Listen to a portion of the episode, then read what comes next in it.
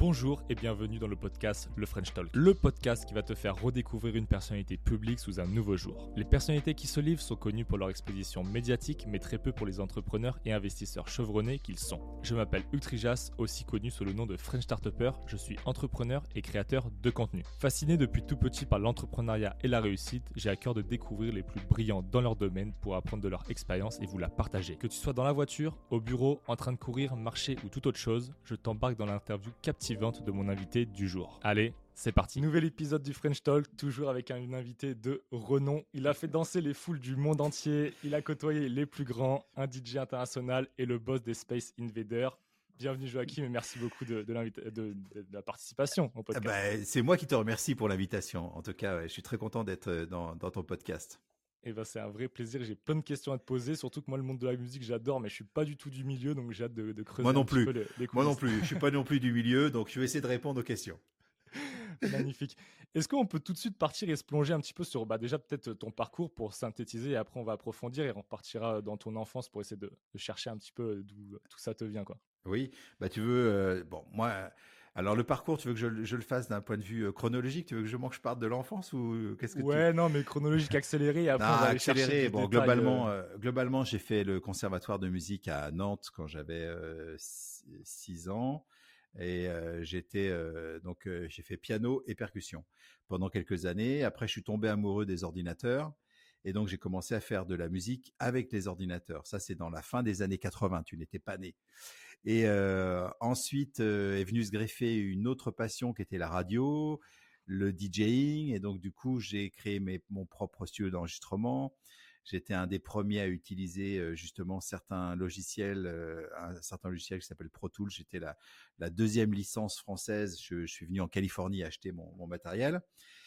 Et euh, ben, j'ai commencé à produire de la musique pour moi d'abord, et puis pour d'autres, pour des copains, puis après des artistes qui ont fait appel à moi. Et j'ai eu la chance de travailler avec plein de gens très connus, puis d'autres pas connus du tout, et de, de, faire de la musique un peu tous les jours. Et c'est ce que, ce que je continue à faire en ce moment. Là, tu vois, là, je suis dans un studio à Los Angeles. Et demain, je prends l'avion pour aller jouer à Cannes, à Saint-Tropez, en Espagne. Donc, je continue à faire des concerts régulièrement. Et je continue à faire de la musique d'une façon plus régulière encore, puisque maintenant on est tous sur des portables, donc c'est encore plus facile de faire de la musique en voyage. Ouais, c'est énorme. D'ailleurs, on va creuser. Je sais que tu as, un bus dédié à ça. Eh oui, bus solaire. As plusieurs studios. Enfin, tu vas pouvoir en parler. C'est énorme. Mais c'est hyper drôle parce qu'en vrai, moi, j'écoutais tes sons quand j'étais petit.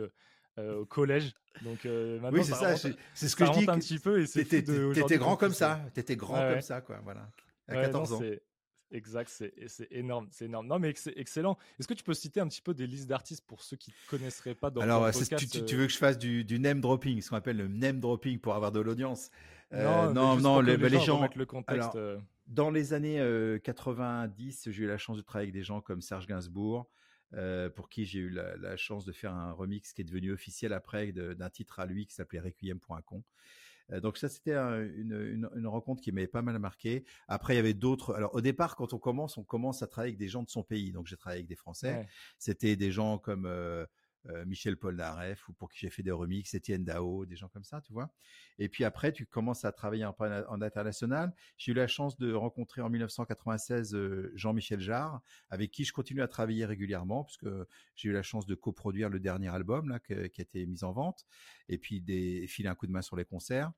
Et puis après, des, il y avait toute la partie DJ. C'est ce qu'on ce qu'on a appelé le courant de la French Touch. Moi, j'ai eu la chance d'avoir un studio d'enregistrement parisien où ben, j'ai eu la chance de collaborer avec Martin Solveig, avec Bob Sinclair, avec David Guetta pendant une centaine de chansons, donc trois albums entiers de, coproduction. dans le studio venaient des gens comme Thomas Bangalter, donc Daft Punk. j'ai eu la chance de faire un peu de production pour Cassius à l'époque. Donc c'était vraiment le début de la French Touch je te parle de ça 2003, 2004, 2005 jusqu'à 2010, tu vois. À peu près, on a eu vraiment une une, ascension en tout cas de, de ce courant-là. Et donc je le faisais dans le studio que j'avais à Paris et puis un autre studio après. Enfin bon, j'ai toujours eu plusieurs moyens de production parce que j'ai toujours aimé le côté geek. C'est-à-dire moi, j'aime bien toucher les synthés, essayer de programmer, travailler euh, dans le développement de, de, son, tu vois, le côté production. Et j'avais aussi le côté euh, conservatoire de musique qui, qui, me donnait un peu certaines assises sur de la mélodie, sur la création de, de, musique. Donc du coup, j'essaie de combiner un peu les deux. Et grâce à cette combinaison un peu des deux, ben, j'ai eu la chance de travailler avec tous ces gens-là. Et puis après, il y avait des gens internationaux comme Kylie Minogue, euh, David Bowie. Deep Dish, plus récemment, euh, quand je suis arrivé aux États-Unis, j'ai eu la chance de travailler avec Beyoncé. Euh, donc c'était des différents styles de musique, tu vois, parce que justement le, fait d'avoir fait le conservatoire de musique me permettait justement bah, de, de répondre à différents styles de musique. Mmh, impressionnant, énorme, énorme parcours. Non, non, voilà. Ce n'est que le début. ça, c'est une bonne vision. C'est une bonne vision. Est-ce qu'on peut replonger un petit peu en enfance, du coup, où tu as, as, grandi, l'éducation, comment la musique arrive dans ta vie. J'ai l'impression que ça a toujours été un peu une évidence sur les, petites vidéos que, que j'ai vues. On te voit très jeune euh, déjà avec les instruments. Ouais. Moi, la musique, a, la musique a toujours été présente dans la maison. Euh, c'est-à-dire que j'avais euh, ma, ma maman était professeure de danse et professeur de gym, enfin, elle était professeur d'éducation physique, on appelle ça EPS, éducation physique et sportive dans un collège. Et si tu veux, le mercredi, le samedi et le dimanche, elle donnait des cours de danse, qui était vraiment sa passion. Donc il y avait beaucoup de disques un peu rythmiques, jazz, modern jazz, tout à la maison. Donc il y avait beaucoup de ça.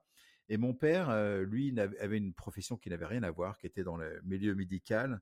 Mais par contre, c'était quelqu'un qui adorait la musique. Donc il y avait beaucoup, beaucoup de musique à la maison. Il y a toujours eu un piano, il y a toujours eu une guitare qui traînait dans un coin. Et donc, du coup, assez jeune, j'ai eu la chance, si tu veux, d'avoir des parents qui m'ont fait confiance super jeune. Et quand ils ont vu que je dodelinais de la tête sur la musique, sur le rythmique, et que j'étais quelqu'un qui était attiré par la rythmique, ils m'ont mis dans des cours de danse et de percussion. J'avais six ans, tu vois. Et, et ils ont sufflairé un petit peu ce qui m'excitait. Et puis surtout, j'ai eu la chance d'avoir des parents qui m'ont qui m'ont accompagné et qui ont cru en ma passion. C'est-à-dire que quand tu as 16 ans et que tu dis voilà moi je veux travailler, je veux faire de la radio et puis qu'il y a une radio qui, me propose ce contrat mais c'est toute la nuit donc je commence de 1h à 6h du matin et après je vais à l'école à 7h. Si tu veux, j'ai mmh. des parents qui étaient assez cool de me dire est-ce que tu es sûr que tu vas réussir?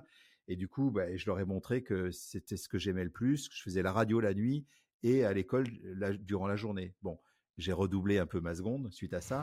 Mais au final, ils ont vu rapidement que qu'en accompagnant leur enfant dans une passion, bah, ça me permettait de, de m'épanouir dans cette passion et d'en faire un métier. Quoi. Ouais, parce que ça, en plus, tu, là maintenant, déjà aujourd'hui, je pense que ça serait toujours entre guillemets une inquiétude des parents. Mais moi, je connaissais pas à l'époque, mais j'imagine que c'était pas autant développé qu'aujourd'hui, donc ça pouvait encore bah, plus avoir de crainte d'un point de vue. non, mais c'est sûr que moi, quand j'ai commencé à être DJ, donc il y a 35 ans, personne voulait être DJ parce que d'abord, il y mmh. avait, parce qu'il valait mieux que tu sois dans, dans une discothèque ou dans un, dans un club, il valait mieux que tu sois portier, parce que portier, bah, tu gagnais plus d'argent, ou il valait mieux que tu sois derrière le bar, parce que le bar, tu avais des pourboires et tout ça, mais personne, mmh. personne ne voulait être DJ. Donc c'est vrai que quand moi j'ai dit à mes parents que je voulais être DJ, que la musique, que je, je, ressentais vraiment ça, j'ai vraiment eu des parents visionnaires, parce que à l'époque, il n'y avait pas des les, les DJ à l'époque ne voyageaient pas en avion privé, tu vois, et on n'était pas euh, logé dans des, dans des hôtels 5 étoiles, on faisait pas des concerts devant 100 000 personnes. Mmh. D'ailleurs, l'arrivée des DJ, vraiment comme on, comme on le conçoit aujourd'hui, c'est arrivé vers quelle époque? Parce que j'imagine qu'il y en a un petit peu toujours eu, mais... Non, bah, enfin, ce que tu parles, enfin, pour moi, il y a deux étapes. Il y a, quand j'ai commencé à être DJ, on, est, on, on, diffusait les disques des autres, c'est-à-dire qu'on faisait une sélection, ce qu'on appelait un sélecteur, tu vois? Mmh. Et donc, euh, on produisait pas de musique, tu vois? Mmh. Et puis, moi, j'ai eu la chance d'avoir un peu les deux facettes, comme je te le disais, c'est-à-dire d'avoir la facette où j'aimais bien diffuser les, disques que j'aimais pour partager la musique que j'aimais avec mes amis. Et en même temps, durant la journée, je bidouillais avec mon ordinateur et je commençais à faire des remixes. Alors, comment ça a démarré tout ça? C'est assez amusant, juste pour te dire comment le statut du DJ a changé comme ça? C'est-à-dire qu'aujourd'hui, tu regardes, on voyage en avant privé, on est sur la même scène que, je sais pas, par exemple, là, j'ai récemment, j'ai fait une petite tournée en Australie. tu as le vendredi Jamiroquai sur la scène, le samedi je joue sur la même scène et le dimanche tu as Rage Against the Machine. Donc le statut du DJ maintenant est devenu carrément un, un statut de DJ star ou artiste en tout cas, tu vois. Mmh, mmh, mmh. Et donc comment c'est devenu tout ça? Eh ben, C'est assez simple, c'est que dans les années 90-2000 euh, est arrivé les ordinateurs qui ont permis de sampler de la musique et de faire soi-même ses propres versions. Moi, quand j'étais euh, DJ, je recevais des disques ou j'achetais des disques et puis j'aimais bien l'intro et j'aimais pas le milieu et j'aimais bien la fin. Donc ce que, ce que j'ai commencé à faire, c'est que j'ai commencé à couper, enlever les parties que j'aimais pas, rajouter une petite rythmique, changer le son, rajouter une petite basse par-dessus. C'est ce qu'on appelle faire un remix, c'est-à-dire que j'ai fait ma, propre version. Et donc du coup, en tant que DJ, j'étais le seul à pouvoir jouer euh, un titre de Dépêche Mode, par exemple, je prends un exemple, mais une nouvelle version. Et donc, si tu veux, de DJ diffuser de la musique des autres, j'ai commencé à diffuser mes propres remixes. Et donc j'ai fait ça aussi à la radio. Et à la radio, je suis devenu euh, assez euh, pas célèbre, mais en tout cas, j'avais une émission qui était assez bien écoutée parce que je proposais des nouvelles versions. Et de faire des nouveaux remixes, à créer sa propre musique, c'est-à-dire à devenir compositeur, il y avait qu'un pas qui était assez facile à franchir puisqu'on utilisait exactement les mêmes outils, sauf que au lieu de prendre des éléments de Dépêche Mode, eh bien on créait tous nos éléments à partir de zéro. Et c'est comme ça que le DJ est devenu non pas diffuseur de disques, mais diffuseur de disques et aussi producteur, et donc euh, presque, euh, enfin devenu artiste. Et donc ça s'est fait dans les années 90-2000, c'est-à-dire qu'avant les années 90, le DJ est dans la cave, il mixe dans le noir, personne ne le voit, et à la fin des, années 2000, le DJ est sur scène et est considéré comme un artiste. Mmh, mmh. Et là, si on fait le petit flashback, tu, tu disais, tu avais 16 ans, tu étais à la radio, et après, ça, ta carrière elle continue comment? C'est quand le moment où tu as vraiment cette, Alors, ce, déclic, ça part un petit peu euh? Alors ça, c'est difficile à, à expliquer réellement parce que tu sais, c'est une courbe qui est très, qui est assez douce en fait compte. Et euh, il n'y a pas une, marche d'escalier qui est monstrueuse. C'est-à-dire que moi, j'ai pas eu euh, euh, une rencontre de quelqu'un qui me dit tiens, je t'offre 10 millions de dollars et puis tu vas monter ton studio. Non, ça s'est pas fait comme ça. Ça s'est fait progressivement, comme je te l'ai dit. Donc au départ, j'ai mon petit studio à Nantes, puisque moi je suis né à, Nantes, en, région des Pays de Loire, en France. Euh, j'ai mon petit studio d'enregistrement qui est juste un, un Revox, donc un magnéto à bande. Et puis je fais des cassettes. Je commence à faire des cassettes pour les copains. Euh, donc je commence à faire des remixes. Je commence à faire des mix que ce qu'on appelle des mixtapes sur des cassettes. Et puis euh, je j'envoie ça à la radio, une radio qui me dit c'est super, tu devrais faire une émission. Donc je fais une émission en direct. Je commence à, à expliquer comment je fais mes remixes, je commence à diffuser mes propres versions. Et puis un jour, j'ai un artiste français, donc je te disais, là c'était j'adorais Serge Gainsbourg. Je prends le disque original de Serge Gainsbourg et, euh, et, voilà, j'ai le, le, passage d'un, oui, mais oui, oui, tu vas faire partie de l'interview. voilà. un petit passage, tu peux, tu peux bouger un petit peu, merci. Je prends le, je prends un disque de Serge Gainsbourg, j'en fais un remix et j'envoie ça à, à, la radio pour qui je travaillais, qui s'appelait Maximum à Paris. Et le titre passe, passe super bien à la radio. On le passe trois, quatre fois par jour à tel point que la maison disque originale de Serge Gainsbourg, qui s'appelait Polygram, appelle la radio en disant mais euh, cette version, là, vous l'avez trouvée où? C'est pas dans notre catalogue. Euh, on est intéressé, on aimerait peut-être la sortir. Et donc du coup, c'est là où donc j'ai pu j'ai eu l'occasion de commencer à faire des remixes officiels pour des artistes qui avaient besoin d'un son un peu euh, nouveau, un son DJ. Tu me dis hein, si tu veux que j'enlève le chat. Hein. T'inquiète pas. voilà, je pense qu'elle va, va, se mettre sur mes épaules après, elle ne plus et, donc du coup, une fois que j'avais fait ça, j'ai rencontré les artistes et j'ai travaillé avec les maisons de disques. Donc j'ai commencé à faire des remixes officiels. Quand les maisons de disques avaient besoin d'un remix pour les clubs, elles me elles faisaient appel à moi parce que j'avais cette petite recette où on partait d'un titre qui passait à la radio que tout le monde connaissait, mais je faisais la version qui faisait danser les gens. Donc je faisais une version un peu plus DJ. Et bah, de là, j'ai commencé à créer mon studio et j'ai déménagé à Paris pour, travailler avec tous ces artistes qui habitent à Paris. J'ai créé mon studio à Paris. Et là, j'ai commencé à rencontrer bah, des gens de plus en plus connus. C'est-à-dire que là, j'ai rencontré d'autres DJ, donc David Guetta, pour qui j'ai composé et coproduit donc trois albums. Donc trois albums, on a fait Just a Little More Love, The Love Is, Mine, Love Is Gone, The World Is Mine et plein, plein de succès comme ça, sur lequel j'étais co-compositeur, coproducteur, co-éditeur. Et donc, du coup, ben, je me suis mis à, produire de la musique pour, pour les DJ. Et donc, j'ai fait après Bob Sinclair et je continue à travailler avec, des gens comme Bob Sinclair. Jean-Michel Jarre est venu aussi. donc, voilà, c'est progressivement, tu vois, c'est un petit peu une espèce de boule de neige, tu vois, que ça se mmh. fait.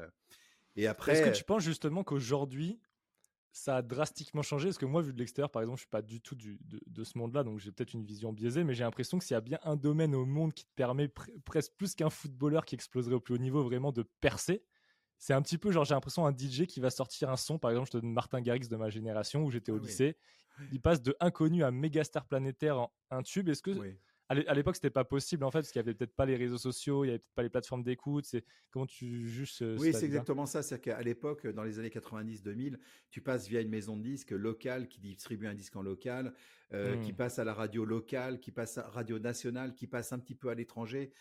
Euh, les réseaux sociaux ont permis, et Martin Garrix, c'est un très bon exemple, parce que c'est le premier DJ qui a eu une, une, une montée aussi rapide. C'est-à-dire mmh. qu'en un seul titre, il sort un titre, ce titre-là passe sur toutes les radios européennes. Il est diffusé sur Internet.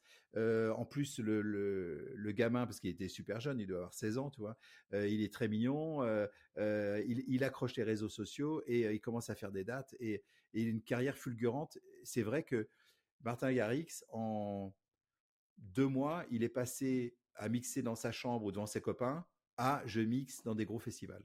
Moi, j'ai mis beaucoup plus de temps à faire ce chemin-là parce qu'on n'avait pas les outils. Ouais. Et mais, une question. mais attends, je, je, voudrais rajouter un petit, un petit bémol. C'est que les gens qui ont démarré leur carrière dans, enfin, à mon âge, euh, je parle des David Guetta, euh, Bob Sinclair, euh, eh bien, je pense que la longévité est un petit peu plus longue que des projets qui sont fulgurants numéro un et qui sont fulgurants oubliés. Bon, c'est pas le cas c'est pas le cas de Martin Garrix, mais il y a beaucoup de de gens qui ont fait une carrière très fulgurante dans les DJ, ce qui est moins mon cas parce que moi je suis là depuis longtemps et j'ai comment dire, euh, je veux pas dire des bases, mais c'est pas ça, mais en tout cas j'ai pas bénéficié de, cet ascenseur euh, médiatique. Ouais, bien sûr, bien sûr, bien sûr. Bah, après, est-ce que c'est propre au DJ J'ai envie de dire presque dans la musique, j'ai envie de dire de tous les jours. C'est pareil. Il y en a qui ont fait un son euh, dans les années 80, j'en écoute pas mal et qu'on n'a jamais entendu. Ouais. D'ailleurs, qui ont fait vraiment une musique, mais oui, c'est vrai, c'est vrai. C'est intergénérationnel, mais. Vrai. Et tout à l'heure, tu disais justement, par exemple, tu vois, tu prends la musique de Gainsbourg, tu remixes. Comment ça se passe niveau des droits? On, ne te dit pas, bah ça c'est ma musique, t'as pas le droit de la réutiliser et tout. Vous n'êtes pas gêné par rapport à ça au début pour recomposer? La loi a changé depuis euh, depuis des années, mais au départ, euh, quand tu prenais un sample de n'importe qui, il fallait que tu demandes l'autorisation à l'éditeur. L'éditeur, c'est celui qui protège l'œuvre de, l'artiste. Et donc quand, euh, alors ça dépend parce que quand si tu fais ça dans ton cadre, dans un cadre privé, c'est-à-dire que tu fais, tu prends un, disque de, je sais pas, de, voilà, de, on va rester sur Serge Gainsbourg que tu aimes, tu fais un remix. Si jamais tu le diffuses juste euh, chez toi ou dans tes soirées et que tu n'en fais pas une commercialisation, objectivement, euh, il n'y a aucun risque que l'éditeur te dise quelque chose. À mmh. partir du moment où nous, on a commencé à diffuser à la radio, ce remix de Serge Gainsbourg, et que la maison disque, ça a éveillé la maison disque, après, il a fallu officialiser. Et donc, dans ce cas-là, là, tu vas voir l'éditeur et donc, on détermine d'une code part en disant quelle est la code part du remix par rapport à l'original. Et donc, euh, tu as un espèce de, tu touches un petit peu d'argent, qui n'est rien par rapport à la version originale, parce que euh, dans un remix, il faut savoir que c'est comme un arrangement, si tu veux. C'est, euh, tu, touches un, petit pourcentage à chaque fois que le, titre passe à la radio, que ta version passe à la radio, ou en tout cas qui est un streaming maintenant, parce que maintenant on parle en streaming plutôt. Ok. Et après, tout à l'heure tu disais, tu as, produit, donc tu as tes propres euh, sons, tu as fait coproducteur. Est-ce qu'il y a aussi ce côté ghost euh, producteur où en gros il y a le nom n'existe dans le milieu, le nom n'existe pas, on crée des sons, on n'est jamais associé à un nom et on envoie des sons? Ça c'est quelque chose de répandu euh? Alors, c'est de plus en plus répandu aujourd'hui, à tel point que la semaine dernière, j'ai vu un site euh, qui vendait des, des Ghost Prod. C'est génial. Tu vas sur le site et ça coûte 200 dollars, 300 dollars, 4000 dollars. Tu achètes le truc et tu en deviens propriétaire. Alors ça, c'est totalement interdit avec le droit français parce que il y a le euh, ce qu'on appelle la propriété intellectuelle qui fait que euh, c'est des droits inaliénables, c'est-à-dire que les droits de, si jamais tu es compositeur d'une œuvre, tu n'as pas le droit de vendre les droits de composition, ça c'est sur le droit français.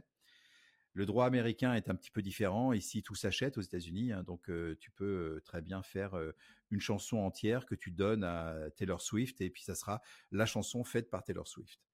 Alors aujourd'hui, enfin, quand j'ai commencé moi à faire de la production pour différentes personnes, quand j'ai commencé par exemple à cartonner et avoir, quand j'ai cartonné, avoir des tubes qui passent à la radio régulièrement avec par exemple David Guetta, quand je travaillais avec Bob Sinclair, pour éviter qu'il y ait une espèce de compétition entre mes productions à la radio, j'ai évité de mettre mon nom. C'est-à-dire que pour éviter que le directeur de la radio Énergie, qui est une, grosse, grosse radio française, reçoive le, nouveau disque de Bob Sinclair et puis regarde et disent ah produit par Joachim Garraud. Attends, on a déjà le nouveau David Guetta qui est produit par Joachim Garraud, puis il a fait aussi le Martin Solveig, donc on va mmh. on va pas rentrer en playlist le Bob Sinclair.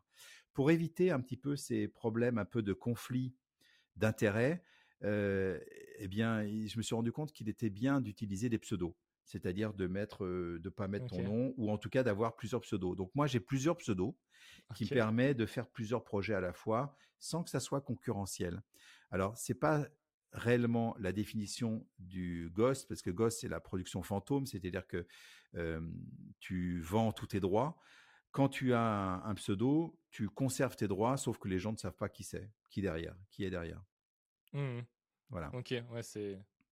C'est un peu différent. Tu vois, c'est très différent. Mais Ghost, moi, ça m'arrive d'avoir, parce que c'est vrai que beaucoup de, beaucoup de gens ne savent pas que certains, enfin, certains tubes de David Guetta, je les ai coproduits et coécrits et, et que j'en suis un peu co-responsable. Euh, mais ceux qui le savent euh, savent retrouver mon adresse internet et me demandent bien souvent euh, combien ça coûte de, si tu fais un titre qui ressemble à tel titre? Ils m'envoient deux trois liens YouTube. Donc ça m'est arrivé quelquefois de faire ça, objectivement, parce que j'aimais bien la voix du chanteur, j'aimais bien la collaboration artistique mais j'ai rarement fait ça pour l'argent, juste pour prendre un billet, quoi. Mmh. Ouais, toi, es vraiment, on le ressent, un amoureux de la musique. Bah, Tu disais tout à l'heure, tu as su te mettre en retrait des fois, alors qu'il y en a certains, non, mais j'imagine que dans le milieu, c'est comme partout, il y en a certains qui doivent être plus amoureux de la gloire que peut-être. Oui, bah, c'est dans tous les métiers, c'est comme ça, je pense. Hein. non, mais c'est vrai que globalement, tu sais, quand moi je rencontre un, un jeune qui vient me voir sur un concert, par exemple. Ça, c'est assez, assez typique. Je fais un concert, à la fin du concert, je fais des dédicaces, des photos, les selfies. Et là, j'ai un jeune qui vient dire, oh, moi aussi, j'aimerais bien être DJ. Alors, je pose la question, je dis, bah, alors, qu'est-ce qui t'attire dans ce milieu de DJ mmh. Si le jeune me dit, ah, parce que moi, j'ai envie de voyager en avion privé, et puis alors, les, hôtels 5 étoiles, et puis être avec cinq filles, enfin, tu vois. Bon, je lui dis, écoute, mon coco, je crois que tu as mal défini le métier il faudrait d'abord que tu me parles de passion sur la musique, sur, euh, sur le fait de, de la création, l'échange euh, artistique, quoi. Donc bon, euh, c'est vrai que maintenant ce métier fait rêver beaucoup de gens sur des fausses raisons, en tout cas sur des raisons qui sont un peu bling bling, quoi. Voilà. Ouais, bien sûr, bien sûr, bien sûr. là, on va, on va se recentrer un petit peu sur, sur ton parcours. Oui. tu, tu parlais tout à l'heure de, de Jean-Michel Jarre. Oui.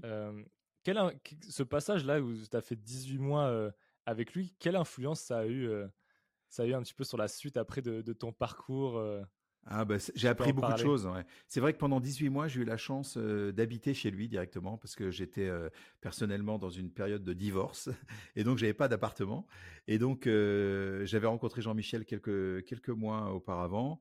Et comme on avait décidé de travailler ensemble et que lui avait une grande maison avec beaucoup de chambres, il m'a dit, bah, t'as qu'à venir habiter chez moi. J'ai dit, bah, super, très bien, je viens avec mes affaires. Donc, je me suis retrouvé être homeless dans un appartement, dans un, dans un, un immeuble particulier, en bord de Seine, magnifique, avec piscine, piscine gigantesque et tout ça. Bref. Et donc, du coup, j'ai passé pas mal de temps, pendant 18 mois, j'ai produit avec Jean-Michel Jarre, l'album Métamorphose et aussi le concert concert d'Égypte qui avait lieu le 31 décembre 1999, qui était donc le concert du Millennium. Et euh, ces 18 mois passés avec Jean-Michel, j'ai beaucoup appris sur le spectacle, sur la mise en scène, sur la synchronisation de plein de corps de métier, sur le côté ouais, sur le côté visuel, sur le côté comment monter un spectacle et, aussi comment produire de la musique en pensant au spectacle, à la mise en scène, par exemple. Donc j'ai appris tout ça. Et puis j'ai appris aussi beaucoup de, enfin j'ai découvert beaucoup de synthé aussi parce que mmh. quand j'étais chez Jean-Michel Jarre, c'était la caverne d'Ali Baba. C'est-à-dire qu'il y avait des synthés partout, des trucs de fou, des trucs de collection.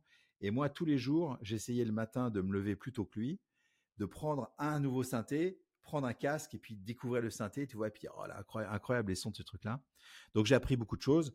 Et puis ce qui est marrant, c'est que tu vois, ben, encore ce matin, euh, euh, j'étais j'étais au téléphone avec lui parce qu'on est en train de préparer ensemble une, une masterclass qu'on fait à Cannes euh, jeudi prochain, là, jeudi 25. Voilà.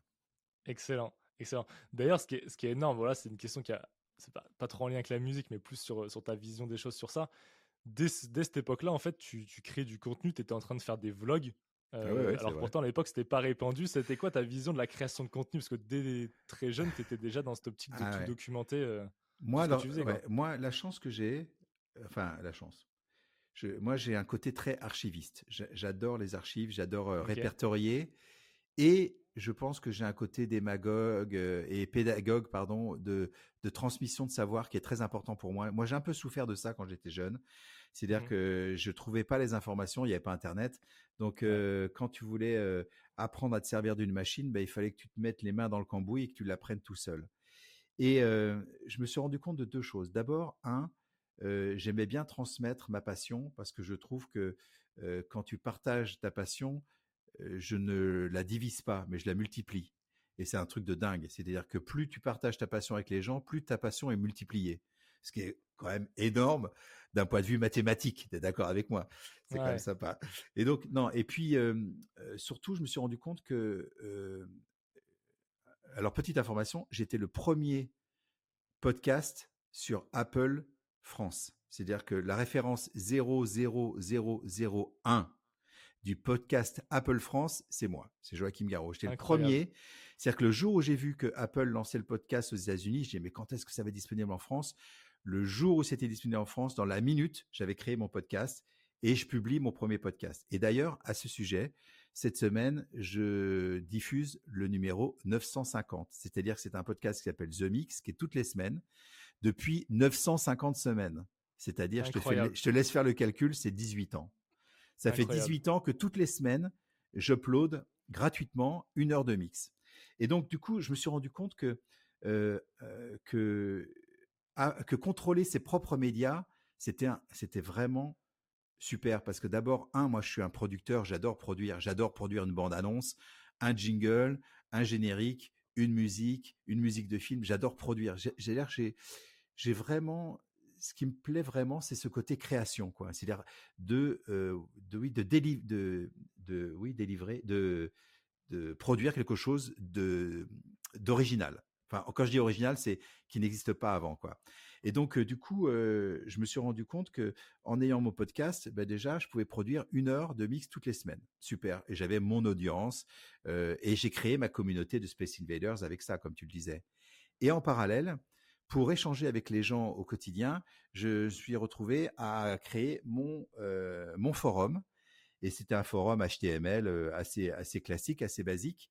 Mais c'était le premier forum où les gens pouvaient venir s'exprimer et trouver des informations sur le dernier matos pionnier, sur euh, tiens, il y a une date de Eric Prydz à Nice, qui c'est qui veut venir avec moi Et c'était bien avant MySpace, bien avant Facebook. Et j'étais le premier à faire ça, à tel point que j'ai très rapidement réuni des milliers de personnes qui étaient des passionnés, qui tous les jours écrivaient et lisaient sur ce forum, qui est devenu un peu, j'irais, culte, parce que c'est là où des gens se sont rencontrés et ont commencé à faire de la musique ensemble. C'est-à-dire, j'ai des gens comme mmh. Arnaud Coste qui a démarré là-dessus.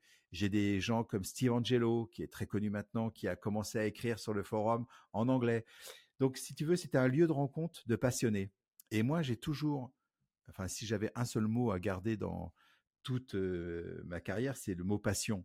Parce que je pense que c'est vraiment ce qui génère ton énergie, tes contacts, le côté positif et le côté partage, quoi. Donc, et ta longévité aussi, peut-être. Et la, la, longévité, parce que la passion, bah, le jour où la passion elle décline, ben, il faut arrêter, ça c'est clair.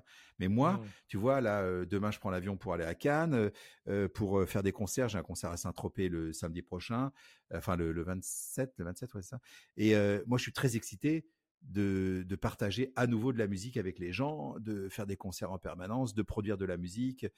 Donc voilà, cette passion-là, en tout cas cette excitation, c'est la même que quand j'avais 12 ans et que je faisais danser cinq de mes copains de collège dans le garage chez mes parents. C'est exactement la même chose. C'est beau, ça, pour ça. Et j'ai un peu bossé l'interview et, oui, j'ai vu sur un, des contenus, euh, sur un des contenus, tu disais que justement, toi, tu avais toujours fait le choix de produire des sons qui te faisaient plaisir d'abord à toi et que la viralité, le nombre de CD vendus ou le nombre d'écoutes, finalement, tu t'en foutais. Ouais. Est-ce que tu peux revenir sur cette vision hein, qui est particulière? Parce que finalement, on sait qu'à un moment donné, il y a aussi cette notion de devenir viral pour sans doute monétiser et en vivre. Et toi, tu as fait ce choix. Bon, ça t'a pas empêché de, d'en vivre. ouais, ouais. Mais euh... hyper connu, tu vois. Mais il y en a certains peut-être qui n'ont pas connu ce succès-là et qui ont fait aussi ce choix-là. Mais ouais, mais je comprends ce que tu veux dire et, euh, et il faut juste remettre ça dans le contexte. Quand j'ai commencé, j'avais 12 ans, 12, 13, 14 ans. J'étais donc bénévole. Bénévole, c'est-à-dire que je touchais zéro. Et même pire que ça, pour aller acheter un vinyle qui à l'époque euh, valait 17 euh, francs, je te parle d'une, des francs, et il fallait que je coupe, euh, que je lave la voiture des voisins, ils allaient me donner 5 francs, et j'allais couper l'herbe, passer la tondeuse chez le voisin, il allait me donner 10 francs, et donc j'avais 15 francs, je pouvais acheter un disque. Donc si tu veux, cette passion me coûtait de l'argent. C'est mmh. pas que ça me rapportait, ça me coûtait de l'argent. Mais malgré cela, c'est ce que je faisais d'abord. C'est parce qu'il n'y avait pas un rapport à l'argent. Et puis, euh, un jour, petite anecdote, euh, j'ai 17 euh, ans, 16-17 ans, et comme si tu veux, à chaque fois que je vends, que je, fais, je, je, file un coup de main à babysitter et tout ça, j'achète un petit peu de disques, j'achète un, spot de couleur rouge qui clignote, un stroboscope, tu vois. Je, commence à avoir ma ce qu'on appelle la disco mobile. Je commence à avoir mon équipement. Et donc du coup, à chaque fois qu'il y a une fête, on appelle Joachim parce que Joachim c'est celui qui est équipé pour venir faire danser le samedi ou le dimanche. Et donc, euh, du coup, je me rappelle, euh, je crois que j'étais en, en sixième ou en cinquième, et je suis en classe avec deux copains, un qui s'appelle Nicolas et un qui s'appelle David, qui sont des copains que je revois encore. Et les deux ont leur anniversaire le même week-end et ça a changé ma vie puisque un jour Nicolas vient me voir, il me dit dis-moi tu peux venir mettre les disques chez moi samedi là? Je dis bah, écoute je peux pas parce que c'est l'anniversaire de David et je lui ai promis que j'allais chez lui. Et Nicolas me dit mais David qu'est-ce qu'il te donne? Je dis mais tu sais David il me donne rien c'est comme toi c'est mon pote je viens gratos quoi. Elle dit ah, non mais si tu viens chez moi je te donne 5 francs. Et donc du coup je me suis dit ah tiens peut-être que je... donc je suis allé voir David je lui ai dit écoute Nicolas me propose 5 francs euh, mais je t'ai dit oui donc je vais venir chez toi mais est-ce que tu peux me donner 5 francs comme ça m'aiderait je mets un peu d'argent dans la mobilette un peu d'essence dans la mobilette tu vois dans le scooter tu vois. Et euh, il me dit bah ok je te donne 5 francs d'accord. Donc là j'ai commencé à monétiser. Et la semaine d'après j'ai fait l'anniversaire de Nicolas pour 10 francs. J'ai multiplié par deux parce que tu vois 5 c'était pas beaucoup. Et 30 ans après tu te retrouves à à gagner des dizaines de milliers d'euros pour la même chose, pour la même prestation devant 80 000 personnes dans un stade.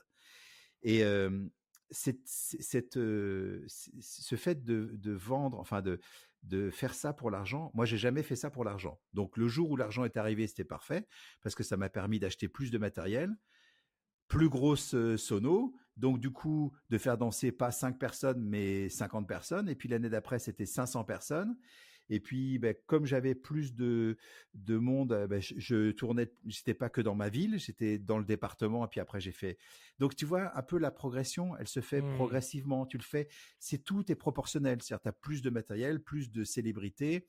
Euh, tu commences à être plus connu, les gens t'appellent, tu demandes plus d'argent, et donc euh, ça s'est fait comme ça. Mais la production de musique, et moi, mon rapport à la musique, je ne l'ai jamais considéré comme étant quelque chose qui rapporte de l'argent. Alors, quand j'ai de la chance et qu'un titre me plaît et que ça plaît à un plus grand nombre et que ça passe à la radio et qu'à chaque fois que ça passe à la radio ou que les gens vont, vont streamer ça sur les plateformes, ça me rapporte de l'argent, ben tant mieux, parce que ça me permet de faire plus de musique la prochaine fois. C'est vraiment euh, proportionnel.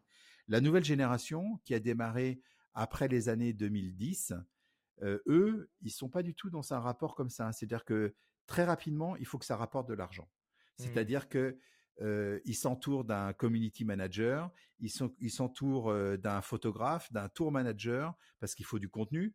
Donc, quand ils partent faire une date, ils sont quatre. Donc, il faut quatre chambres d'hôtel ou trois ou deux chambres d'hôtel que tu partages.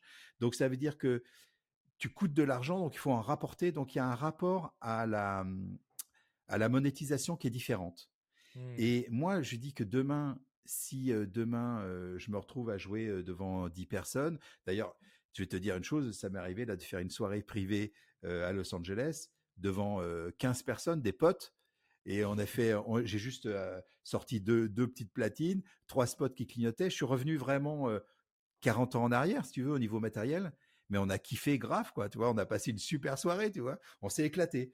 Donc, ce rapport à l'argent, moi, je n'ai jamais considéré que la musique pouvait me, me faire vivre.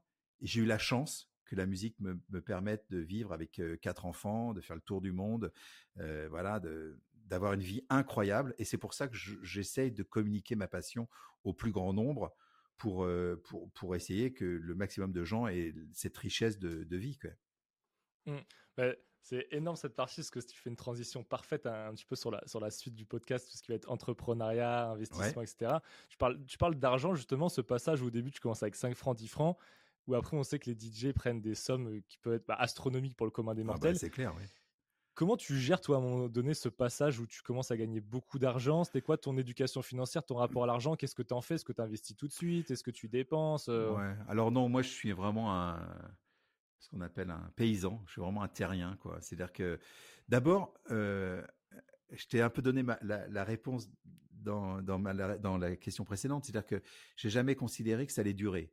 C'est-à-dire mmh. que pour moi, quand j'ai fait un, quand j'ai fait mon quand j'ai gagné mon premier million, voilà, disons, j'ai gagné un premier million avec un disque. C'était euh, Love, Don't, Love, euh, Love Don't Let Me Go euh, de David Guetta, où le titre est passé numéro un dans plein de radios, plein de pays. Et là, je me suis retrouvé au bout de, alors pas sur un an, mais sur quelques plusieurs plusieurs mois, à récupérer de l'argent et à me dire mais c'est incroyable, avec un disque on peut gagner un million. C'est un truc de mmh. dingue. Je me suis dit mais comment c'est possible? Et donc du coup, quand je me suis dit oui, mais là j'ai de la chance. le, le second, le suivant, il va peut-être faire un flop et donc je vais gagner zéro. Donc je me suis dit bon bah il faut faire une moyenne, tu vois? Donc j'ai jamais acheté de voiture de luxe. Hein, je te dis, j'ai jamais ma montre non plus, tu vois. C'est voilà. j'ai mais par contre je me suis dit bon bah ce qui est important c'est peut-être d'avoir un chez soi quoi. Donc j'ai rapidement acheté de l'immobilier. J'ai acheté des studios d'enregistrement que j'ai toujours, qui sont à Rueil-Malmaison, qui est une maison plus des studios d'enregistrement. Et fun fact, c'est des studios d'enregistrement qui appartenaient au producteur de Vanessa Paradis. Euh, qui avait, et c'est là où elle avait enregistré Joe le taxi et tout ça, tu vois, des, des tubes des années 80.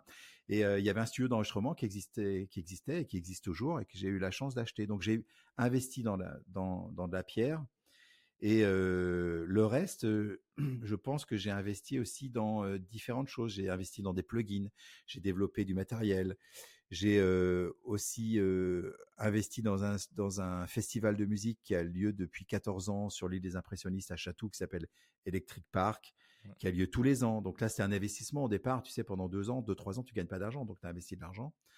j'ai aussi investi autour de moi, c'est-à-dire que je me suis entouré d'une équipe avec des gens avec qui je travaille depuis plus de 20 ans. Donc c'est des gens que tu payes, c'est des salariés, c'est des gens avec qui tu qui vont monter leur société, que tu aides à monter leur société. Tu vois, tu mets des, tu prends des parts dans leur société. Je parle par exemple de gens qui gèrent mon booking, c'est-à-dire que quand tu te retrouves à avoir beaucoup de demandes parce que c'est exponentiel, c'est-à-dire plus tu es exposé, plus les gens veulent te voir, plus les gens veulent te voir, plus tu as de demandes. Donc, je me suis retrouvé à, ne plus pouvoir gérer moi-même ça. Donc, j'ai pris une personne qui s'est occupée que de mon booking, qui, qui prend, qui reçoit les demandes, qui les trie, qui les organise, qui s'occupe du voyage, des VHR, ce qu'on appelle voyage VHR, voyage hôtel-restaurant, qui s'occupe de gérer toute la logistique d'un déplacement d'une tournée, qui monte une tournée. Là, on va louer un avion. Là, tu vas prendre tel vol. Là, tu prends le train et tout ça.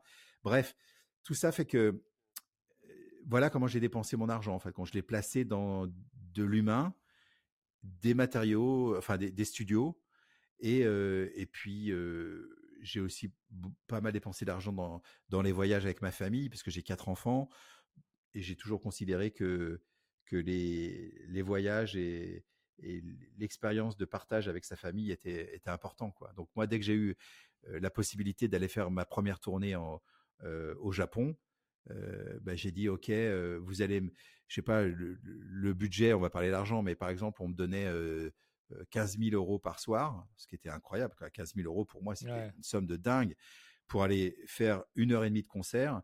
Je disais bon ben je vais prendre un super hôtel avec mes enfants et eux, le, promoteur me payait une chambre pour moi. Et du coup, je prenais une chambre pour mes enfants, je, je ma chambre ensuite pour ma femme et moi. Et donc, du coup, je dépensais une partie de mon cachet là-dedans. Mais mmh. du coup, j'ai des super souvenirs de tourner avec mes enfants. Et c'est quelque chose qui, qui, n'a pas de valeur, quoi, au final. Tu bien sûr.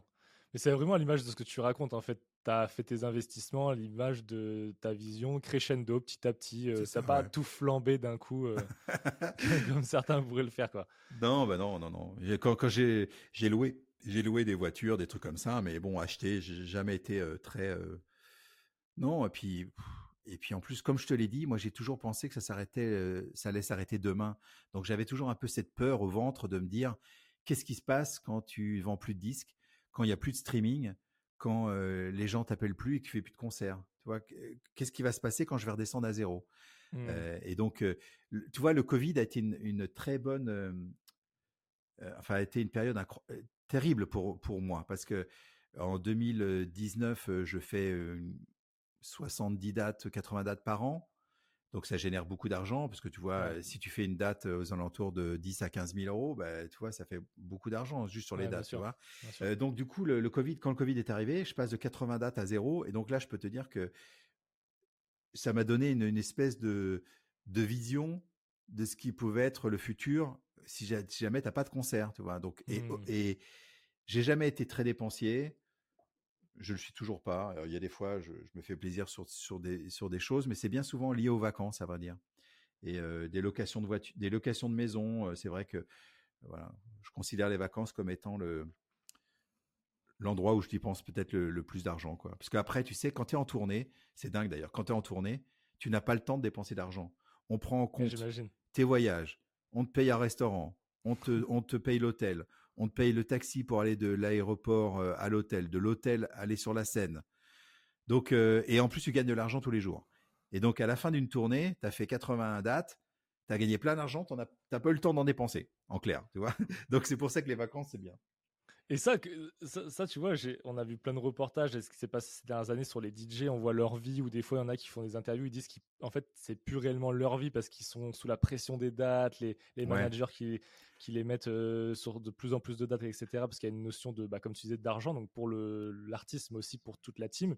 Oui. Comment tu as construit, toi, ta carrière, ta vie de famille? Tu dis que tu as, bah, as, quatre enfants, etc. Comment tu t'as fait pour gérer les deux? Parce que c'est quand même une vie, on va dire, qui est anormal. C'est pas, oui, oui, c'est vrai. quelque chose qu'on voit euh, régulièrement. Alors, euh, on a cinq minutes pour que je te raconte une petite, euh, une petite anecdote? Bien sûr. Alors non, je vais te raconter. c'est vrai que c'est, c'est un truc. comment gérer sa vie quand tu as quatre enfants et que tu as une passion aussi dévorante que qu'est le, le, DJ ou en tout cas le, fait que tu voyages non-stop, que tu fasses des concerts, des choses comme ça. Alors moi, j'ai toujours l'habitude de raconter une petite histoire qui est l'histoire vraie d'un cours qui a lieu au Japon dans une école de marketing. Et il y a tous les ans, il y a à la fin de l'année, dans une école de marketing japonaise, tu as un vieux monsieur qui vient donner un seul cours. Et ce vieux, c'est une histoire vraie, hein, et, ça va, ça, t'expliquer un peu tout ça. Et le cours, le cours est le suivant. Le vieux professeur arrive, il dit pas un mot. Il pose sur la table devant lui une jarre qui est vide, donc transparente. Et puis euh, il se penche, il prend des gros euh, cailloux et puis il met les cailloux jusqu'en haut de la jarre, tu vois, tout en haut. Et puis il se retourne euh, vers les étudiants dans un amphithéâtre, tu vois, 400 personnes, et il dit D'après vous, est-ce que la jarre est pleine? En japonais, hein, je te le fais pas en japonais, je te le fais en français. Et donc, alors, euh, les étudiants euh, disent euh, oui, et dit ah, vous croyez? Donc, il se retourne, il se baisse, il prend des graviers et, et donc les graviers viennent dans les interstices des rochers, enfin des gros des gros cailloux. Il se retourne vers les étudiants, dit d'après vous, est-ce que la jarre est pleine? Alors, les étudiants qui sont quand même intelligents, parce que c'est quand même leur dernière année, disent ben non, euh, il dit, vous avez raison, il se retourne, il se baisse, il prend du sable, et le sable vient se glisser jusqu'en haut. D'après vous, est-ce que la jarre est pleine? Euh, Oui, non. Ah vous croyez? Il prend sa carafe d'eau et jusqu'en haut. Il dit voilà, bon, je vous ai fait une démonstration. Vous allez essayer de d'expliquer l'expérience que je viens de vous faire par rapport à votre vie et le marketing et la gestion de votre emploi du temps. Vous avez 40 minutes. Ah, T'imagines le truc de fou, quoi. Donc, mmh. alors, euh, les étudiants commencent à écrire et puis au bout de 30-40 minutes, ils récupèrent les, les, copies parce que comme il fait la correction en direct, si tu veux, il revient pas le lendemain, lui, il vient qu'une fois par an. Donc, il récupère les feuilles et euh, ça dure 15 minutes. Le mec, il regarde ça et puis bon, et donc il lit quelques quelques quelques résultats des étudiants. Donc, certains étudiants disent bah, ça prouve que même si on a un agenda bien chargé, on peut toujours ajouter des, des, rendez-vous. Euh, euh, et bon, bref, il, lit différentes euh, interprétations de son étude. Et ben le, le, professeur, vieux professeur, dit bah voilà, je vous expliquer comment il faut que vous vous analysiez la situation de l'expérience que je viens de vous faire et que et comment il va falloir l'appliquer dans votre vie. Et c'est moi ce que j'applique, c'est pour ça que je te fais, je t'ai fait ça un peu long, hein. mais c'est bien, je te l'ai bien préparé là, je te l'ai bien préparé. et donc du coup, le, le professeur dit voilà, votre vie c'est la jarre, c'est votre emploi du temps, il est vide.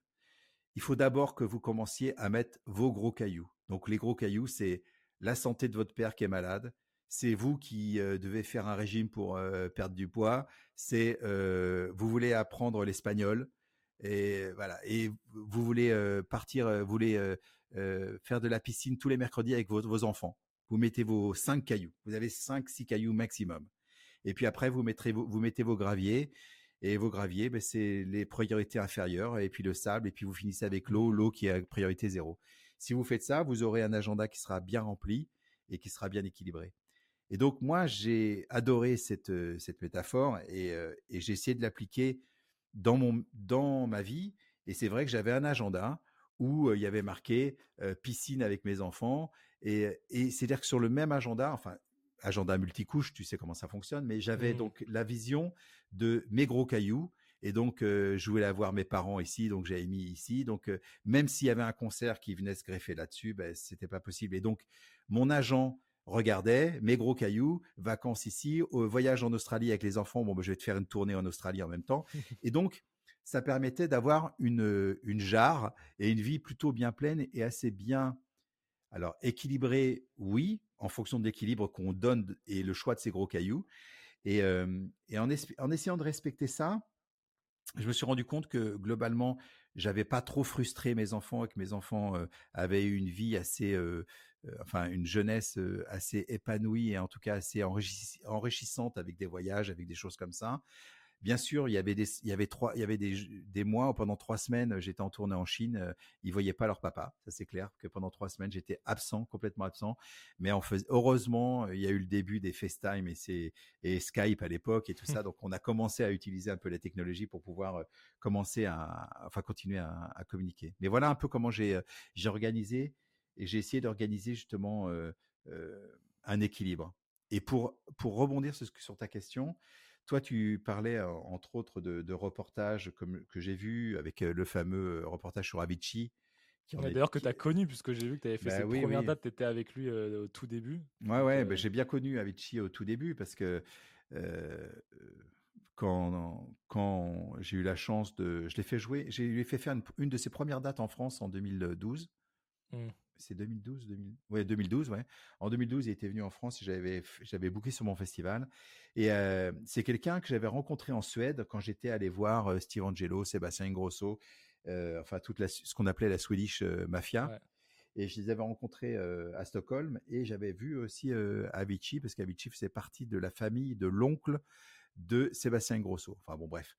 Et, et, donc du coup, je l'avais rencontré et le garçon était hyper talentueux dans la composition mais c'était pas un DJ. C'est-à-dire que lui, il avait jamais fait le DJ. Et quand il a fait son tube, Level, les mecs lui ont dit, mais il faut que tu viennes faire des concerts parce que tu vas prendre 50 000 euros par date. Ah bon, bah alors il faut que je sois DJ. Bah bien sûr, il faut que tu sois DJ parce que ça n'a pas de sens. Tu vas pas rester dans ton studio à Stockholm. Il faut que mmh. tu fasses comme les potes. Donc il s'est mis, il s'est entraîné, il a commencé à, il a commencé à apprendre le DJing suite à ses talents de producteur. Mais euh, Avicii n'aimait pas la foule. Il avait un peu agoraphobe, si tu veux, et euh, il n'était pas très à l'aise, tu vois, parce que aussi il n'avait pas 15 années d'expérience de DJ derrière lui. Donc mmh. c'est quelque chose. Il s'est retrouvé tout de suite propulsé sur des scènes devant 30 000 personnes, avec des gens qui hurlaient son nom, alors qu'il avait qu'un seul titre dans les tops et il n'avait pas l'expérience. Donc c'était une situation qui était assez compliquée et je pense qu'il l'a assez mal vécu. Après, on s'est recroisé euh, quand il était au top de sa carrière et qu'il était justement un peu euh, pressé comme un citron parce que les gens disaient ben, c'est super, tu te rends compte, là demain tu vas prendre 180 000 euros au Mexique et, et après on joue en Bolivie le même soir et on va prendre 200 000 euros donc on va prendre 400 000 euros dans la même journée, tu vois. Mmh. Et bon, euh, il y a un moment, ben, si tu veux, Avicii en plus prenait, il était bon d'abord il avait une maladie et en plus il prenait, il a pris quelques drogues pour, pour pour compenser le manque de sommeil, tu vois, et des choses comme ça et ça a été fatal, malheureusement. Mmh. Et toi, justement, ce, milieu un petit peu nuit, drogue, euh, enchaîné et tout, comment tu as su le gérer, t'en es tout éloigné oh, bah, Moi, c'est hyper simple. J'imagine hein. tu peux vite tomber dedans. Ouais, ouais. Donc, alors, en ce qui me concerne, moi, c'est hyper simple vis-à-vis de la drogue. Moi, la drogue numéro un, pour moi, c'est la musique. C'est-à-dire qu'à partir du moment où tu, euh, où la sensation que va t'apporter du public, quand tu diffuses un titre ou encore plus quand tu diffuses un de tes titres et qui sont le sourire comme ça, les bras vers le ciel, ça t'envoie une décharge d'adrénaline qui est, à, mon avis, supérieure à n'importe quelle drogue. Et surtout, ça dure dans le temps. C'est-à-dire que quand tu, petit petit détail, quand je fais un concert qui finit, je sais pas, alors si ça finit à, je sais pas, minuit par exemple, en festival, tu vois, tu finis, il est minuit, minuit et demi tu rentres à l'hôtel, il est une heure et demie, euh, deux heures du mat, euh, tu prends ta douche et tout ça. Bon, ben, je peux pas dormir avant 5 heures du matin, c'est impossible parce que tu as besoin, si mmh. tu veux, d'avoir une, une, vraie descente, quoi, comme un drogué en fait compte. Mais c'est quelque chose d'assez magique. Donc moi, j'ai jamais eu besoin de substances. Je ne bois pas, je ne fume pas. Euh, la seule chose que j'aime, c'est la bonne nourriture. D'ailleurs, tu peux le voir. Hein. Euh, et j'ai pas d'addiction hormis l'addiction de, de partager de la musique avec les gens. Et puis en plus, autour de moi, j'ai vu trop de gens se détruire avec de la drogue. Mmh. J'ai vu des gens qui, justement, par peut-être pour justement faire deux, trois dates d'affilée, prenaient certaines drogues et, et puis sont devenus addicts. Et puis après, ne pouvaient plus faire ces dates sans, faire, sans avoir de la drogue. Et puis après, tu prends plus de drogue, tu prends une drogue plus dure. Et donc, c'est une espèce de crescendo qui, malheureusement, va pas dans le bon sens. Et puis, au bout d'un mmh. moment, ben, ils loupent leur avion, ils se, ils se réveillent pas. Euh, ils, euh, ils pètent un truc euh, parce que le soir, ils, font un set qui est moins bien parce que ça va pas. Et donc, ben, et puis, ben, ils sont dégagés du système, malheureusement. Ou en tout cas, mmh. c'est un suicide, en tout cas, un suicide artistique, quoi. Ouais, bien sûr, bien sûr. Et justement, là, on revient sur, le planning. Parmi tout ce temps, tu as réussi du coup à être entrepreneur. Alors évidemment, quand tu es artiste, tu es aussi entrepreneur parce que tu gères ta carrière. Mais là, plus entrepreneur sur la vision, on va dire, peut-être plus classique que les gens en ont. Tu as créé, tu en parlais déjà un petit peu tout à l'heure, on va pouvoir rentrer dans le détail. As, donc du coup, tu as un, festival. Tu as aussi ton bus euh, que tu as, créé, que tu vas pouvoir en, parler. Ton bus solaire, c'est vrai que c'est important d'insister là-dessus parce que c'est quand même hyper stylé. Tu es aussi euh, vraiment, tu es, bah, producteur, euh, tu produis des artistes, tu as fait plein de trucs. C'est quoi un petit peu ta vision entrepreneuriale euh, Qu'est-ce qui t'anime aussi là-dedans, euh, mmh. dans la création euh, bah, Il y a de la musique, mais aussi créer de quelque chose de peut-être autre. Ben, C'est-à-dire que quand moi j'ai démarré, il y a 30 ans, rien n'existait. Il n'y avait pas d'outils, il n'y avait pas de plateforme. Il y a, enfin, quand je dis il n'y avait pas d'outils, il n'y avait pas d'outils de promotion, il n'y avait pas de toute cette plateforme. Enfin, on était beaucoup moins outillés qu'avant. Donc, il a fallu que je crée moi-même ma société de production pour avoir mon studio, que j'ai créé mon label euh, et mes, euh, ma boîte de publishing d'édition parce que bon j'ai appris un peu tout ça sur le tas parce que il fallait le créer. Et puis surtout, je pense, enfin, j'ai la chance de, de pas beaucoup dormir. J'ai pas besoin de beaucoup d'heures de sommeil. Ça, c'est génétiquement, c'est vrai que j'ai beaucoup de chance parce que, allez, allez, entre 4 et 6 heures, allez, non, 4 heures, j'exagère. Allez, entre 5 et, allez, 5, 6 heures de sommeil par nuit, et, c'est, et c'est, je suis bien, quoi. Tu vois, je suis pas pas fracassé. Plutôt. Donc du coup, ça me donne pas mal d'heures par jour pour faire des choses. Et je suis quelqu'un peut-être un peu hyperactif dans ce domaine-là. J'aime bien toucher à plein de trucs différents. Je pense que la vie est tellement courte que que j'ai envie qu'elle soit le plus riche possible. Et le plus riche possible, c'est faire plein d'expériences en simultané. Et, et bon, bah, par exemple, c'est vrai, le bus solaire, c'était un, un, rêve que j'avais de monter ce, ce bus, studio solaire dans un bus. Ça, je peux l'expliquer un peu, tu peux le détailler. Pour Donc oui, bah, en, 2000, en 2019, j'achète un bus. Le Covid arrive et non, c'est 2022 le Covid. Donc 2019, j'achète un bus. Le rêve que j'avais, c'était je voulais combiner trois choses que je, trois passions le voyage, le son et le côté désertique, enfin le côté seul au monde, d'aller dans des lieux avec un mmh. paysage de fou. Donc, j'avais déjà loué plusieurs fois aux États-Unis des ce qu'on appelle les RV, donc les recreation véhicules, donc des, des camping-cars, mais version XXL d'américain, donc c'est des choses qui se déplient dans tous les sens. C'est carrément des petits appartements, hein. c'est-à-dire qu'il y a la cuisine, il y a les, la, les, la douche, enfin il y a tout quoi. C'est comme un appartement. Bref. Et donc euh, j'avais loué plusieurs fois ça. J'étais parti, en, en plus j'étais parti avec mes enfants plusieurs fois dans des lieux parce que c'est vrai que j'ai la chance d'avoir ce studio et puis cette maison à Los Angeles qui est quand même la porte du ce qu'on appelle l'Ouest américain. L'Ouest américain, c'est le Nevada, l'Arizona, la Californie, l'Utah. C'est 280 millions d'hectares de ce qu'on appelle les BLM. BLM, c'est Bureau Land of Management. Et c'est des terres qui appartiennent, qui appartiennent à tous les Américains. On appelle ça les Freeland. C'est 280 millions d'hectares. Pour te donner une idée, c'est 60 fois la région parisienne. Tu prends la région parisienne, tu, tu le mmh. c'est gigantesque. Ces règles, c'est tous ces, ces, ces lieux, c'est des déserts, des lacs, la montagne, la forêt, c'est très varié. Ces lieux-là appartiennent à tous les Américains et il y a deux règles pour y aller gratuitement. La première règle, c'est leave no trace. Tu ne laisses pas de traces, tu prends pas de cailloux, tu jettes pas tes ordures, bien évidemment. La mmh. deuxième règle, c'est pas plus de 14 jours au même endroit.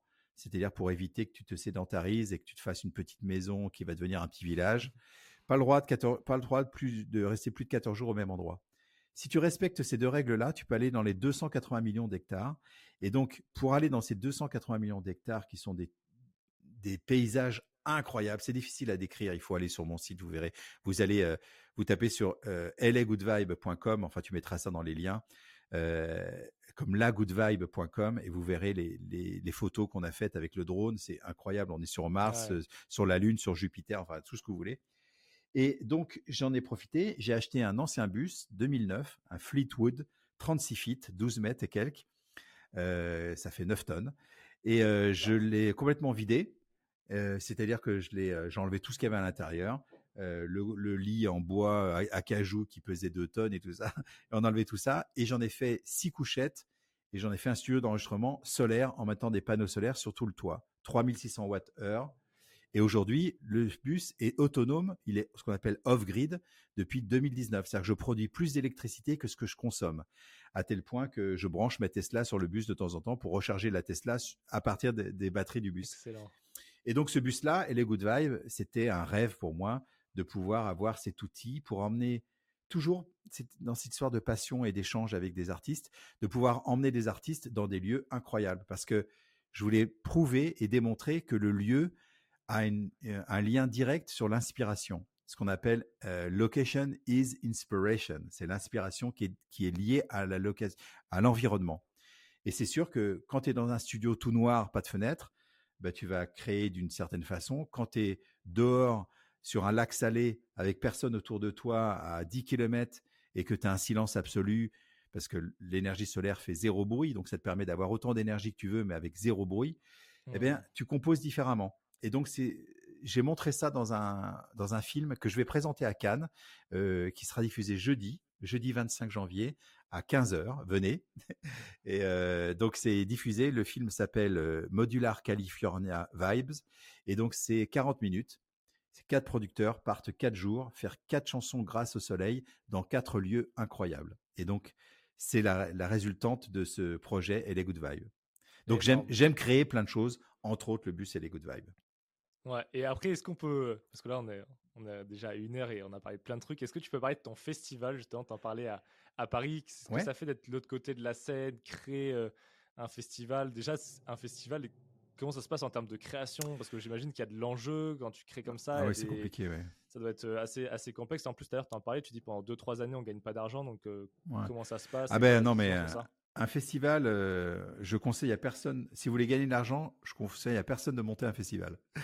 Bah, ouais, bah, c'est clair, parce que les trois premières années, tu perds un peu d'argent parce qu'il faut investir sur le nom, les décors, tout ça. l'année 4, tu gagnes un peu, puis l'année 7, il pleut et tu perds beaucoup d'argent. Tu perds tout ce que tu as gagné d'avant. Et puis il y a une année ben, incroyable, tu sais pas pourquoi, tu vends énormément de tickets et puis les gens ils consomment 20 hectolitres de bière. Enfin, je dis n'importe quoi, mais mais en tout cas, tu les chiffres sont très très difficiles à prévoir parce que tu es dépendant de la météo, tu es dépendant de plein de paramètres qui font que c'est très risqué. Alors pour moi, mmh. le festival, c'est plus une carte que j'ai en main qui fait partie un peu de ma galaxie et de mon univers un peu. C'est-à-dire que je produis de la musique, je produis des jeunes, je édite, j'édite leur musique, c'est-à-dire que je les mets sur les plateformes, tout ça, mais après je les mets sur mon festival, je les mets sur scène. C'est un espèce de, de combo un peu, tu vois, c'est une espèce de, de chose qui va ensemble. Et c'est vrai que j'ai la chance parce que je crois que je dois être le seul artiste français qui. Euh, ah non, on est deux. Non, je pense que Laurent Garnier, il avait un petit festival aussi qui s'appelait Me Festival, mais je crois qu'il a arrêté. Il faudrait que je me renseigne. Mais en tout cas, on est très peu d'artistes à avoir notre propre festival. Donc, je me suis associé en 2017 parce qu'en 2017, j'ai perdu beaucoup d'argent pour pour te donner des sommes. En 2016, ça se passe plutôt bien. Je gagne 300 000 euros, mais sur un budget d'un million trois. C'est-à-dire que tu dépenses un million trois et tu gagnes un million six. Donc tu vois un mmh. peu, tu as une marge de 300 000. Bon voilà. 2017, il pleut non-stop toute la semaine de montage. On est dans de la boue. Les gens n'achètent pas de tickets et les gens qui avaient acheté des tickets ne viennent pas parce que le jour J, il pleut encore plus fort. Ils veulent pas sortir. Donc tu vends pas de bière, tu vends pas de consommation, tu vends pas de tickets. Résultat, perte sèche 227 000 euros donc moins 227 000 euros. Et donc, du coup, si tu veux, en 2017, je me retrouve avec une situation un peu compliquée. Je me dis bon ben j'arrête. Là c'est bon, 200. Je, vais. C'est-à-dire que tout ce que j'ai gagné l'année dernière, je l'ai perdu. Et, donc si je nivelle sur mes mes 12 ans d'activité, ça fait que je gagne 5 000 euros par mois quoi, pour prendre un risque démesuré. Donc j'ai dit bon, je vais arrêter. Et puis, j'ai rencontré des partenaires qui, eux, étaient prêts à mettre un peu d'argent, qui croyaient au festival. Ils disent non, n'arrête pas, ton festival est super. Donc, j'ai pris des associés. Et donc, maintenant, j'ai une SAS qui gère ce festival Electric Park, la SAS Electric Park, EPK. Et donc, on est trois associés. Et donc, on continue tous les ans. Il y a des fois, on a perdu, des fois, on a gagné. On équilibre plus ou moins. Et voilà, c'est pas, c'est très compliqué un festival parce qu'en plus, on est dépendant. Je disais de la météo, mais on est maintenant en France, euh, on est sous, euh, euh, qu'on appelle ça, le plan Vigipirate non-stop. il y a mmh. des alertes terroristes. Il faut mettre plus en plus de gens de sécurité. Il faut prendre plus de police. Il y a un espèce de, enfin, ça donne pas envie hein, de le faire. Hein. Il faut vraiment être mmh. motivé. Moi, je, le fais parce que je suis passionné. passionné. Et puis j'aime, j'aime aussi inviter des artistes que j'aime parce que c'est vrai que tu prenais l'exemple d'Avicii tout à l'heure, mais en 2011, je fais une tournée euh, et je joue à Chicago. Et à Chicago, je joue dans un festival qui s'appelle Awakening Festival, qui est un gros festival qui a lieu dans un stade où il doit y avoir 50 000 personnes, énorme. Hein. Et euh, je joue sur scène et avant moi joue Avicii. Et c'était une des premières dates qu'il faisait, 2011, tu vois. Et euh, je le vois jouer. Et je dis, putain, c'est pas mal quand même, il se débrouille pas mal, alors que je savais qu'il démarrait tout juste, tu vois. J'avais peur pour lui, mais il, il, se débrouille pas mal. Et je vois les gens en face à fond. J'ai dit, écoute, je vais le voir après son set. J'ai dit, toi, l'année prochaine, tu joues sur mon festival. Euh, avec qui je vois ça? Il dit, bah, tu vois ça avec lui? Ok, d'abord, très bien. Ok, combien c'est? 9000 euros. Ok, très bien. J'ai très bien. Donc, c'est booké. Tu viens jouer, telle date, 9000 euros. Tu prends, tu payes ton billet d'avion. Ah, tu peux nous le payer? Bon, je paye 50% des billets d'avion. Ok, d'accord, c'est bon. Allez, dis-les. C'est bon. Juste après moi, donc moi, je joue.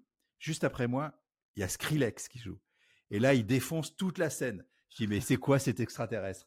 Je vais le voir. J'ai dit, toi, il faut que tu viennes jouer dans mon festival. En 2012, j'ai donc eu Avicii et Skrillex qui sont venus jouer pour le même prix, 9000 euros. J'ai dit, écoute, j'ai donné 9000 euros à Avicii. Il dit, bon, bah, c'est bon pour moi. OK, 9000 euros. OK, d'accord. Et donc, du coup, j'étais content d'avoir ce festival en France parce que j'ai pu partager ce que j'avais ressenti à Chicago avec les mmh. Français, avec les gens de mon pays, avec les gens de ma culture. Et j'étais content de leur faire découvrir des artistes que moi j'avais découverts parce que je leur disais, vous savez, je pense que vous allez vivre un instant qui va être unique. Et c'est vrai que les gens qui ont vu Avicii et Skrillex en 2012, quand je les croise sur Electric Park, ils m'en parlent encore. Ils disent putain, c'était incroyable cette année, tu vois. Bon bref, donc j'aime garder ce festival aussi pour ça, pour essayer de mettre en en lumière des gens en qui je crois. Alors ça peut être des Français que je produis ou des étrangers que je produis. J'ai mis récemment en scène un, Russe qui s'appelle Korvad que j'ai fait jouer sur le festival. Tu vois des gens. Et l'année dernière c'était une une DJ qui venait de Riga, de Lettonie, qui s'appelle Nina tu vois, j'ai fait venir un peu ces gens-là. Je profite de ce festival pour faire découvrir aux gens et partager. Encore une fois, on parle de partage, mais cette fois-ci, partager mon goût et, le fait de découvrir des nouveaux artistes. Et rendre aussi peut-être l'appareil à ce milieu qui t'a apporté aussi peut-être faire c'est sûr. jeunes. Euh. Mais moi, c'est important de faire ce qu'on appelle l'ascenseur, euh, tu vois, euh, social et d'aider les, les, jeunes à, à être exposés. C'est vrai que quand tu prends tu sais, tous les ans, je fais un concours de DJ et je fais, je choisis des DJ amateurs, c'est-à-dire qui n'ont jamais fait de date professionnelle. Et je leur fais faire une date à Electric Park devant 10 000 personnes. Est-ce que tu imagines l'état d'esprit du jeune qui le vendredi mixe dans sa chambre devant son mur, il n'y a personne, et le samedi, il mixe devant 10 000 personnes. Pour mmh. lui, c'est une expérience qui est unique parce que c'est la première fois et c'est très fort. Et si ça lui donne envie de continuer, c'est un booster énorme de sa passion. Mmh, totalement, totalement. Bah écoute Joachim, j'ai envie qu'on finisse sur ce podcast avec des petites questions beaucoup plus légères. Euh, si tu devais comme ça donner un, un événement qui t'a marqué à vie, qui restera, où tu t'es dit voilà c'était complètement fou, ou alors pour une autre raison, mais un truc qui te vient j'imagine qu'il y en a plein. Mais ouais, il y en a beaucoup. Un. Voilà, un seul, je ferais euh, mon premier Burning Man. Quand j'ai fait le festival Burning Man dans Nevada, 2003, je crois. Là, j'ai découvert un, j'ai découvert une folie humaine que je n'imaginais pas qu'il y avait autant de folie sur Terre, regroupée hein. Et regroupée dans un seul endroit comme ça. Et donc, euh, je l'ai fait 11 euh, fois depuis. Enfin, non, j'ai fait au total 10 ou 11 fois. Et à chaque fois, j'adore c'est vrai que ça a l'air totalement fou ça. Ouais, il faut je conseille, je conseille aux gens de faire deux festivals dans leur vie, Electric Park forcément, et aussi Burning Man. Ok. Et après, sur une question similaire, mais plus sur les artistes que tu as rencontrés, est-ce qu'il y en a un qui t'a marqué, inspiré, un mentor ou quoi que ce soit, mais une rencontre qui t'a qui t'a marqué? Ah bah c'est difficile parce que rencontrer Jean-Michel Jarre, c'est quelque chose d'un très inspirant. Euh, rencontrer euh, Skrillex, c'est très inspirant. Et Eric Prydz aussi, Eric Prydz, producteur euh, suédois, très mmh. très inspirant au niveau de, de la façon de travailler. Mais bon, c'est difficile de choisir une personne parce que chaque personne euh, a vraiment sa, ses caractéristiques. Quoi. Et, et, c'est ça qui est bien dans mon métier, c'est que je rencontre plein de personnes différentes qui t'apportent des choses différentes, avec qui on échange des choses différentes. Ah putain, côtoyé tellement, tu les as cités au début. Bah, beaucoup, oui, c'est sûr. tellement de, de méga stars. Non, mais tu vois, aller, chez Serge Gainsbourg, pendant 45 minutes, une heure, et, et, échanger avec lui sur de la musique, c'est c'est quelque chose qui reste gravé à vie aussi, tu vois. Ouais, j'imagine. J'imagine. Bah écoute Joachim, c'était un vrai plaisir en tout cas de, bah, de bah, pouvoir te recevoir sur le podcast, d'échanger ton parcours. C'était hyper inspirant, hyper motivant. Tu as fait plein de trucs, c'était vraiment très très cool. Bah, merci encore. Tu as passé un bon moment et je te laisserai avec le mot de la fin pour bah, clôturer cet épisode. Ok, bah, merci en tout cas de m'avoir invité et je voulais aussi retourner le compliment parce que ce que tu produis toi, je trouve, est de d'extrême qualité. Alors que ce soit sur Insta où je t'ai découvert d'abord via un peu cette espèce de, de conseils sur les, les websites et tout ça, j'ai trouvé ça super et je trouve ça très très bien très très bien emmené et puis le, le, ce, ce, ce, podcast sur les les startups et, et ces choses là je trouve ça vraiment très très bien. Je trouve ça bien mené et ça m'étonne pas que tu aies autant de followers parce que c'est vraiment de la qualité et je te souhaite de continuer et de, de, vivre de ta passion un peu comme, comme j'ai, la chance d'en vivre. Clairement, bah écoute, c'est très très sympa. Je te remercie beaucoup et du coup, on se, on se quitte sur ça. Merci, merci encore. À bientôt. Ciao. Salut.